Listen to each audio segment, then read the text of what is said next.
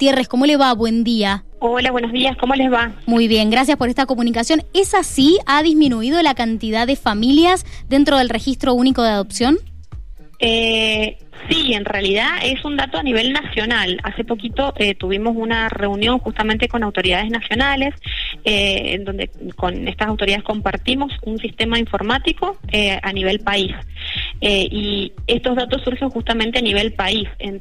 Puede ser un efecto por ahí de la pandemia, la situación económica ha disminuido un poquito la cantidad de, postulantes. Actualmente en Mendoza existen 410 eh, postulaciones, digamos, de personas eh, adultas que quieren adoptar. ¿Y cuánto ha sido la disminución que han registrado en Mendoza? Eh, en Mendoza en particular no ha sido no ha sido eh, tan significativa como en otros lugares del país. Eh, lo que sí nosotros siempre apuntamos es que las personas que, que desean inscribirse tengan contacto con la realidad, ¿no es cierto?, de la adopción en Mendoza y saber que siempre hay una mayor cantidad de, de niños que están en la segunda infancia o en la adolescencia, que se considera a partir de los 13 años, que están buscando una familia. Bien, ¿cuánto de ese porcentaje de esos 410 cuántos están buscando niños menores de un año o menores de cinco y cuántos estarían en condiciones de poder este, adoptar a estos niños que están en los hogares. Eh, justamente el 85%, o sea, casi 85,74%, eh, eh, están esperando vincularse con un niño que tenga menos de tres años. Y en la actualidad, eh, bueno, en, en los, en, ni, ni, en familia temporaria eh, contamos actualmente con niños que tengan estas edades y tampoco, eh, esto es un dato que cambia igual todos los días, por Sí, supuesto, sí. pero tampoco tenemos gran cantidad de chicos que tengan esas edades en, en otros hogares. Eh, sí, por supuesto, niños más grandes y para eh, esas situaciones el, porcentaje de postulantes disminuye notablemente. De hecho, solamente el 2% eh, de las personas nos dice que puede vincularse con niños que tengan más de 13 años o más. Claro.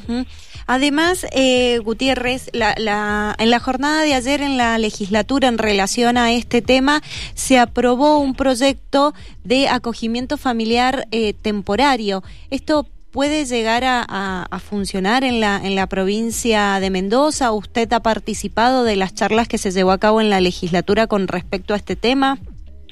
Eh, sí, en realidad ya funciona. Uh -huh. eh, las familias, el, el, acogimiento temporario, digamos, hay dos modalidades de acogimiento. Uno que es institucional, que es a través de los hogares, que nunca es preferido eh, por, por el Estado ni por la justicia, porque claramente eh, hay mayor cantidad de niños, no hay, no es imposible dar ese cuidado personalizado, por supuesto. Entonces, siempre es mejor una familia. Y el, el programa de familia temporaria es un programa que funciona ya en el Poder Ejecutivo, como te digo, una modalidad de, de alojamiento de los niños que se encuentran con medidas excepcionales. Eh, sí, estoy al tanto de que salió este proyecto en la legislatura y lo importante justamente es que eh, se sepa, digamos, que cuáles son, en primer lugar, la, las obligaciones que tienen los integrantes de, del programa de familias temporarias y qué es lo que implica el, el programa y qué es lo que implica una adopción para uh -huh. poder eh, diferenciarlo, ¿no es cierto? Y, y, está funcionando, hay muchas familias que se han prestado para brindar eh, este acogimiento familiar eh, temporario. Eh, como te digo, este programa funciona hace mucho tiempo si no tenía una ley que lo eh, avalara. Claro, claro, eh, pero hay familias que están comprometidas con la causa, digo. Hay, hay un... familias que están muy comprometidas con la causa que también justamente eh, incluso han sido familias temporarias en varias oportunidades. Uh -huh. eh, digamos, muchos de ellos se denominan como un puente hacia la familia definitiva, ¿no es cierto?, del niño, porque acá sí lo que ha salido en el proyecto de ley, que es muy importante, es que, que se sepa, digamos, que más allá de, de que la autoridad de aplicación tiene la responsabilidad de supervisar, es que queda prohibida una entrega directa de los niños con, con, con distintas finalidades eh, a las que se, se, dieron, digamos, en acogimiento, porque muchas veces hay una confusión, ¿no es cierto? Claro, estas familias no pueden acceder. Y lo que es la familia temporaria. Uh -huh. eh, Verónica, le consultó, hoy eh, si bien es un dato que, que, varía, hoy cuántos niños y niñas están en, eh, en estado de adoptabilidad? Hoy, justamente hoy estamos en, eh, solamente con este dato de, eh, la primera circunscripción, eh, mira, hay 71 niños que se encuentran en situación de adoptabilidad. Como te digo, casi no tenemos niños que tengan menos de tres años y sí te puedo decir que 20 de esos niños ya han llegado a finalizar el procedimiento que nosotros hacemos de búsqueda de familia, que quiere decir que Hemos preguntado dentro del registro a personas que puedan vincularse eh, con niños de más edad, grupos hermanos, eh, y y si no, digamos, hemos ido a red federal y si no, hemos hecho convocatoria pública, que es cuando los medios colaboran con nosotros y difunden que hay un niño que necesita familia. Veinte de estos niños entonces se encuentran en una situación de institucionalización desde hace varios años, eh, a quienes no les hemos podido encontrar familia. ¿Y esto es porque tienen más de 13 años? En algunos casos sí, o en algunas situaciones existe alguna algún tipo de discapacidad o, mm, el niño pertenece a alguna región determinada y eh, o, tiene un grupo de hermanos y entonces no encontramos para tres hermanos. Eh, estas son las variables que a veces dificultan un poco la búsqueda. Eh, sabemos que es una situación eh, bueno, por ahí un poco compleja la que vivimos post pandemia, pero, pero bueno, eh, seguimos eh, tratando y buscando familias para estos chicos. De estas 410 postulaciones, ¿cuántas sí adoptarían o recibirían niños o niñas con discapacidad? Em, mira, en, en este caso nosotros tenemos varias eh, variables, ¿no es cierto? En primer lugar, como te decía, la edad es muy importante, también cuántos aceptarían grupos de hermanos, que en general son el 54%, pero a veces aceptan solamente dos hermanitos. Y a veces hay grupos de hermanos más numerosos y, y solamente el 15% eh, digamos, aceptan eh, niños que tienen alguna discapacidad. Y a veces esto sucede porque tampoco, eh, a, veces digo como que tenemos que, que eh, profundizar un poco más el conocimiento de que, qué significa que un niño tenga discapacidad.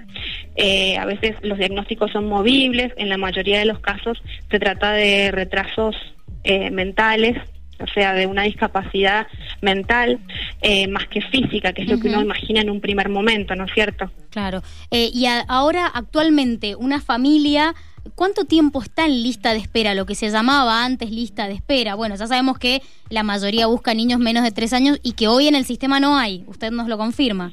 Exactamente. Eh, justamente eso depende del proyecto y de la disposición adoptiva de las familias, como siempre decimos. Las, hay, una, hay familias que si se, si se inscriben hoy, eh, las evaluamos en el próximo mes, eh, a veces se sorprenden porque nos dicen con un proyecto amplio, ¿no es cierto?, de quizás dos niños de hasta 10 años eh, son llamadas al mes siguiente. Entonces no es que existe una lista de espera. Eh, las mismas familias se asustan, nos dicen, pensamos que iba a ser un poquito, íbamos a tener un poquito más de tiempo, pero lo cierto es que eh, la espera por ahí se produce en, en, la mayoría de las familias que, bueno, tienen una expectativa de vincularse con niños más chiquititos. Bien, o sea que estos 71 niños, bueno, estos 20 que todavía no le consiguen familia, pero si hoy hay familias que se quieran anotar y que tengan esta amplitud en cuanto a la recepción de niños o niñas, podrían entonces en dos meses ampliar su familia. Sí, sí, lo importante es saber cuál es, eh, digamos, esta la realidad del registro no y que también coincida con las, con las, eh, digamos, potencialidades y, y, limitaciones de cada familia. Cada familia, eh, digamos, esto no es un trámite, la adopción no es un trámite. Eso es lo que es importante que se sepa. Muchas veces se ve como si fuera solamente un trámite administrativo que se hace en el Estado y esto implica mucho más, implica un verse cada familia internamente a ver qué es lo que puede dar, cómo cómo puede llevar su cotidianidad incorporando dos o tres hermanitos de esas edades y bueno, y ser honestos con eso. Y eso es un trabajo interno muy grande que, bueno, eh, tenemos equipos interdisciplinarios que se ocupan de, acompañar a las familias en esa eh, en ese viaje interno. Pero sí es importante que se sepa que esto no es un trámite, implica una decisión de vida eh, y como tal tiene que ser sumamente responsable. Bien, y que pueden ser familias este monoparentales y homoparentales también, por supuesto. Siempre es bueno aclararlo. Exactamente, sí, muchas veces me, nos consultan sobre si hay que tener algún tipo de estado civil. Eh, no es así, esto sí es un mito. Mucha gente no se anima a presentarse porque me dice pensé que tenía que estar casado. Eh, esto no es así. En realidad, eh, y así como otras cosas, o que tiene que tener un bono de sueldo o ser propietario. Esto sí forma parte de, los mitos que quizás en alguna vez estuvieron regulados de esa manera, pero hoy no es la realidad del registro de adopción. Verónica. Eh, las familias, eh, hay diversidad familiar y, y bueno, y todos son bienvenidos. Muchísimas gracias, que tenga buen día. Muchas gracias a ustedes.